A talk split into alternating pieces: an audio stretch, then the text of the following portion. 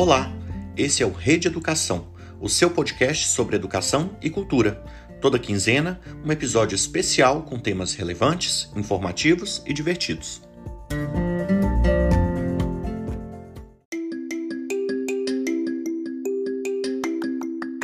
No episódio de hoje, vamos falar sobre o desafio da gestão escolar no ano de pandemia.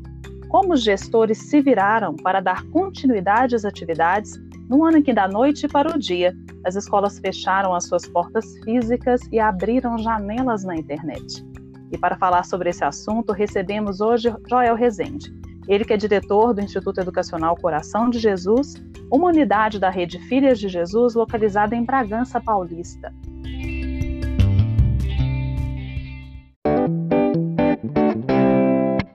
Olá, Joel, muito bom recebê-lo aqui hoje no Rede Educação. Olá, Renata, e a todos que nos acompanham. Muito obrigado pelo convite. Joel, o tema de hoje provavelmente é, esteve frequente em seus pensamentos e deve estar até hoje, né, durante os últimos nove meses: gestão escolar e pandemia. Como você enxergou essa missão que bateu aí na sua porta da noite para o dia? Foi um ano de adaptação, né? Depois do susto que todos levamos, né, não só como escola, né, mas como sociedade, precisamos rapidamente nos adaptar rapidamente nos preparar para essa nova realidade. Né? Eu tenho falado muito que, que a escola, é, nesse novo cenário, precisa ter sempre em mente a sua intencionalidade. Né? Como educadores, como cidadãos, que sonhos nós queremos construir, que horizontes nós queremos alcançar, que caminhos nós queremos percorrer e que riscos nós estamos dispostos a assumir, né? como escola, como educadores, como famílias. Né? Então, é, nesse cenário de, de necessária adaptação, nós tivemos a sorte de poder contar com parceiros importantes, né? É, seja da nossa unidade, seja da Rede Filhas de Jesus. É, o Google for Education foi a salvação, né, para que rapidamente a gente pudesse se adaptar. Na verdade, os educadores já tinham passado, mesmo antes desse cenário de pandemia, por uma capacitação. Todos os nossos alunos já tinham um e-mail institucional, né? Então, tudo isso facilitou é, uma rápida adaptação para esse novo modelo. Né? É, no nosso caso, da unidade, a gente tem também uma parceria com o Sistema Etapa, né? então o Etapa Link foi também um apoio para os alunos, o programa bilíngue da Educate, que tem também a plataforma digital do Grupo Santiliana, é, os alunos de, de, robótica, né, da Lego Education, então uma série de, de, de auxílios né, vieram dessas parcerias e do apoio da Rede Filhas de Jesus. E no momento em que o Brasil parou, ali em meados de março, é, e as aulas presenciais foram suspensas rapidamente, qual foi a prioridade do Joel ali, pensando como gestor, como diretor e como educador também? É, num cenário de tantos desafios, é, eu, eu, entendo que, que a defesa da vida é, é o nosso principal compromisso, né? é, portanto, a nossa prioridade. É claro que a gente tinha que, que transpor a nossa escola né, para um modelo que chegasse aos alunos. É claro que a gente tinha que manter a qualidade das nossas aulas, das nossas avaliações, mas, sobretudo, das relações, né, dos contatos, dos contratos. Né? A minha aula né, precisou ser adaptada, né? É, então, não só como gestor, mas como professor, né, eu tive que, é, que lançar a mão de uma série de, de recursos. Mas, sem dúvida, é, sempre tendo em mente que, como escola católica, a defesa da vida, né, como um bem é, supremo, é, estava à frente de qualquer esforço para evitar né, desligamentos, para evitar evasão. Então, acho que é, o grande desafio foi como tornar a escola segura né, para os alunos e para os educadores, mas sempre tendo em vista que a gente tem uma responsabilidade muito grande com a saúde pública né, e, com, e com a vida dos nossos alunos e dos nossos educadores. E aí eu vou agora para o Joel professor, atividades remotas e aulas online. É, como você viu esse desafio que os educadores enfrentaram e como você avalia o resultado até agora, tanto para os educadores quanto para os estudantes? É, eu mais de uma vez brincava com a, com a equipe, é, e não em tom de crítica, né, mas porque essa era a minha realidade também, eu dizia que em uma semana é, nós, professores, nos apropriamos é, das ferramentas digitais é, de uma maneira que, em dois anos de parceria com a Google for Education, a gente não tinha sido tão ágil. Né? Acho que, que a necessidade de no dia seguinte estar dando aula é, nesse novo formato, e foi o que aconteceu, né? Lá em março, quando veio a notícia da paralisação, no dia seguinte estava todo mundo dando aula. Claro, cada um montou a sua classroom, cada um com a sua é, identidade, com, seus, com as suas habilidades, mas na semana seguinte as coordenações já tinham montado planos né, para todo o segmento, e foi, foi bonito ver como cada um que se apropriava de uma ferramenta, cada um que descobria ali um novo recurso, é, se apressava em, em compartilhar. Né? Então, acho que foi um ano em, em, que eu, como professor, os meus colegas, como professores, é, se reinventaram. Né? Os professores, de modo geral, né? claro que eu falo aqui é, da, da, nossa unidade aqui de Bragança, da nossa rede Filhas de Jesus, mas acho que a atividade docente esse ano foi posta à prova, né? e ainda que, que debaixo de muita crítica né, de, de, de autoridades, de políticos, é, o fato é que, heroicamente e muito rapidamente, é, os professores se adaptaram, né, é, não só é, na rotina da sala de aula, mas nos eventos que passaram a ser online, né, é, a quantidade de lives, é, as festas que tiveram que, que migrar né, para o ambiente digital, né, a nossa festa junina, é, que, que, reunia é, 5 mil pessoas e que tinha um caráter solidário ali de arrecadação com as barraquinhas, isso ficou impraticável, né, então a gente teve que transpor para o ambiente é, digital, o mesmo aconteceu com uma série de outras celebrações, de festividades, foram mecanismos para manter a escola próxima das famílias, para continuar sendo é, uma referência na vida das crianças, até para um amparo emocional para aqueles que né, estão há muito tempo já distantes daquilo que era mais rotineiro né, na, sua, na sua vida, mas é, foi um, um processo de, de, reinvenção constante, né?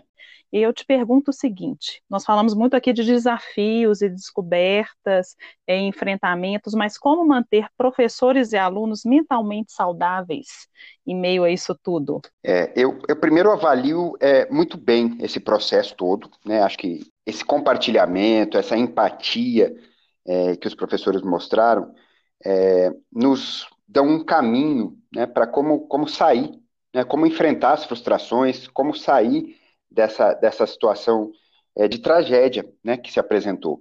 Né? Cada um de nós vai ter que lidar com as suas frustrações, é, os pais é, da, das crianças de educação infantil, né, que talvez tenham sido aquelas que foram mais alijadas aí do, do processo de, de ensino-aprendizagem, porque é, as crianças maiores já conseguem, é, de alguma maneira, ser gestoras né, do, do, próprio processo de aprendizagem, mas as crianças menores, sem, sem muita autonomia, acabam obrigando os pais a interagir né, muito constantemente. É, os alunos do terceiro ano do ensino médio, né, se despedindo da escola, é um ano que, que é marcado por, por, tantos eventos, por uma relação é, tão afetiva é, com a instituição, que também é, foram privados disso. É, mas essas são pequenas frustrações se a gente compara né, com, com a tragédia para aquelas famílias que, que perderam tanta gente. Você não concorda, então, com essa máxima de jeito do, nenhum, do ano perdido, De jeito né? nenhum. É, sem dúvida foi, foi um ano diferente, mas perdido nunca. É, acho que foi um ano de muitos desafios, um ano em que tivemos que buscar aprendizados outros.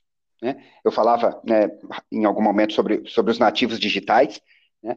mas é, a maioria dos jovens sempre usou é, os recursos tecnológicos como entretenimento, como diversão.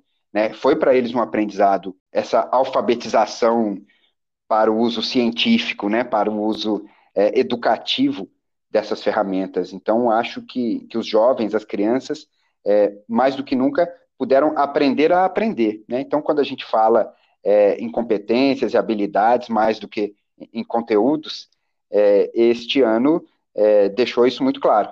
É claro, a gente também não pode ser ingênuo de achar que todas as escolas é, tiveram a, a, facilidade ou a felicidade de uma adaptação tão rápida quanto a que a, a nossa rede permitiu, justamente em função dessa parceria né, com parceiros que, que já vinham capacitando é, os educadores para as ferramentas tecnológicas. A gente não pode ser ingênuo de acreditar que todos os alunos do Brasil é, têm acesso à internet para tirar proveito desse esforço que eu dizia heróico dos professores. Né? O meu aplauso a, a, aos professores é, da rede pública, aos professores daquelas escolas é, de menor porte ou com menor estrutura, que também se reinventaram, e, e, se não de modo tão tecnológico, para levar, ainda que fisicamente, é, os recursos de aprendizado para seus alunos, muitas vezes tendo que atravessar aí longas distâncias. Então, do ponto de vista pedagógico, eu diria uhum. que de maneira nenhuma. Durante o ano foram muitos desafios enfrentados, né? E agora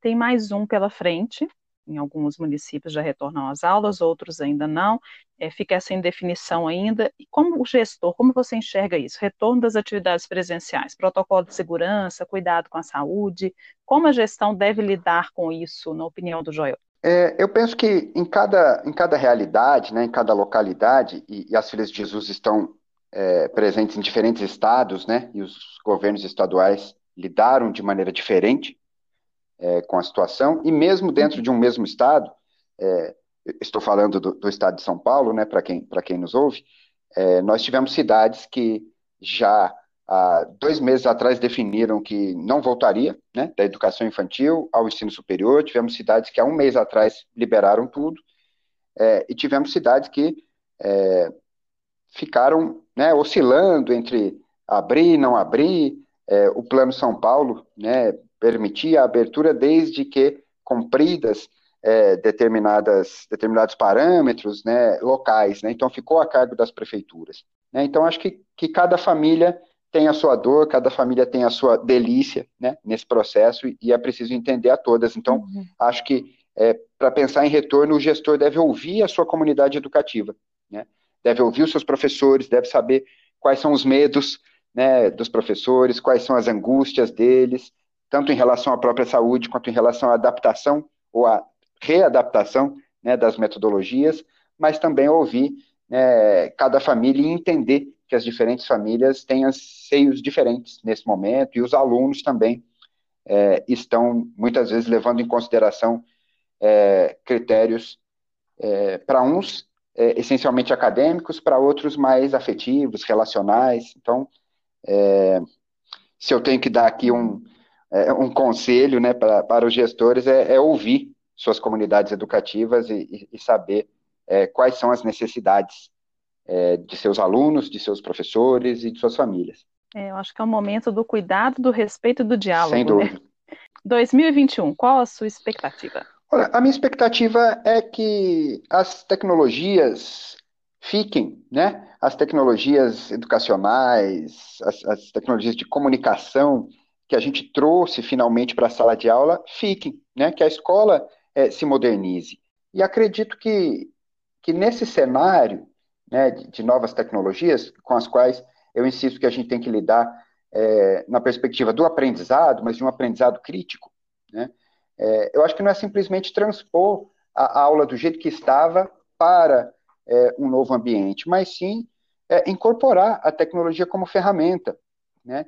E, e talvez essa seja é, a oportunidade para a gente apressar né, a, o recurso às metodologias ativas, a sala de aula invertida, é, a autonomia de alunos que cada vez mais se tornam gestores do próprio aprendizado, a professores que cada vez menos é, são transmissores de, de, informações, de dados, é, cada vez menos são repetidores de lições e cada vez mais são facilitadores da reflexão, do aprofundamento, é, da formação de critério, de capacidade de análise, de pensamento crítico, de dúvida metódica, porque as informações estão muito disponíveis.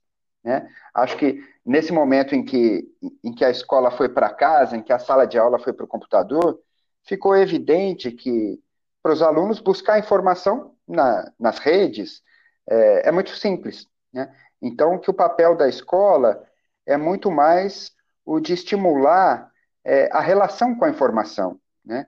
É, nós vivemos aí um tempo em que, em que, a ciência, a tecnologia determinam a produtividade, a geração de riqueza, é, a possibilidade de equidade ou de desigualdade extrema das sociedades, é, mas talvez esse seja o momento de a gente é discutir, de a gente refletir, né? Qual é o papel da escola, qual é o papel da tecnologia, qual é o papel do Estado é, nessas relações, né? Nessa sociedade do, do conhecimento. Né? Quais são os projetos educacionais é, que, que são capazes de, de formar efetivamente é, cidadãos capazes de, de interagir com um mundo muito carente de transformação, né? Se a gente pensa na questão ambiental, na relação com o lixo, na relação com o consumo, é, no, nos discursos de ódio que tomam as redes sociais, né? Na nossa é, quase incapacidade de, de, de lidar com a diferença de opinião, de posicionamento político, de, de manifestação de fé, de, manifestação é, amorosa, afetiva, de constituição familiar. Né? Então, talvez é, esse seja um momento de definitivamente a gente admitir que o papel da escola é cada vez menos o, de informar, o de transmitir conteúdos e cada vez mais o de formar né, integralmente o ser humano. É, e para a gente encerrar, Joel, eu vou fazer uma pergunta agora para a pessoa do Joel, não para o gestor especificamente ano de 2020, quando você olha tudo que passou e o que ainda estamos vivendo, né? Qual foi ou qual é o seu maior aprendizado? Olha, eu acho que, que esse ano veio para derrubar é, o nosso conforto, para derrubar até, é, e, e, respondendo pessoalmente, né, como, como você propunha, é, para derrubar a minha arrogância, né? É, como gestor, como educador, talvez eu tenha construído uma percepção um, um tanto confortável do caminho que a gente vinha fazendo como escola. Né? Nos últimos anos, a gente vinha gradativamente é, crescendo, ganhando alunos de um ano para o outro, né?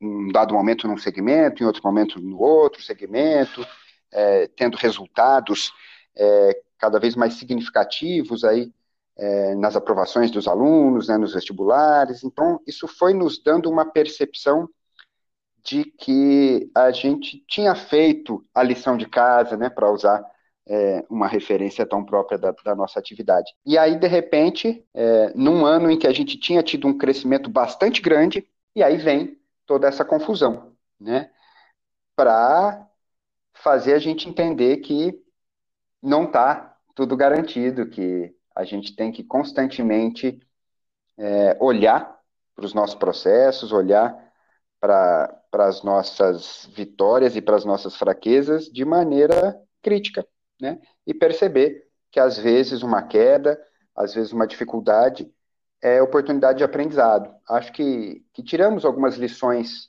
interessantes deste ano.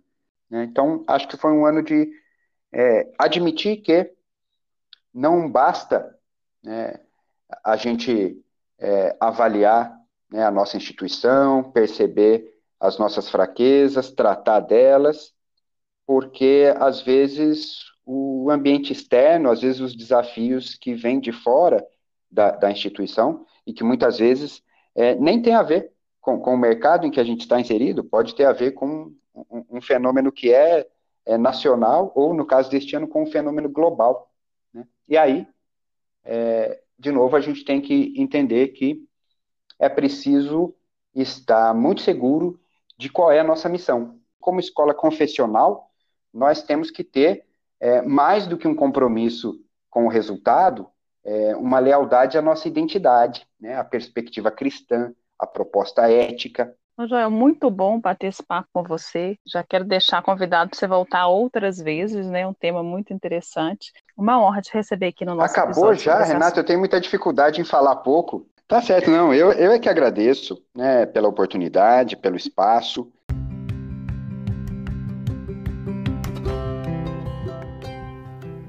Rede Filhas de Jesus é uma rede de escolas completas que leva educação de valores cristãos com qualidade pedagógica e ótimos resultados.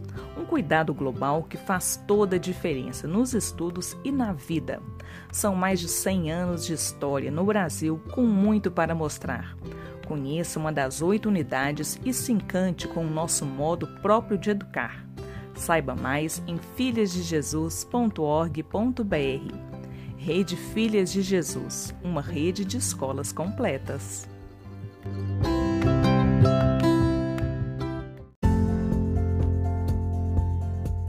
Você acabou de ouvir mais um episódio do Rede Educação, um podcast da Rede Filhas de Jesus.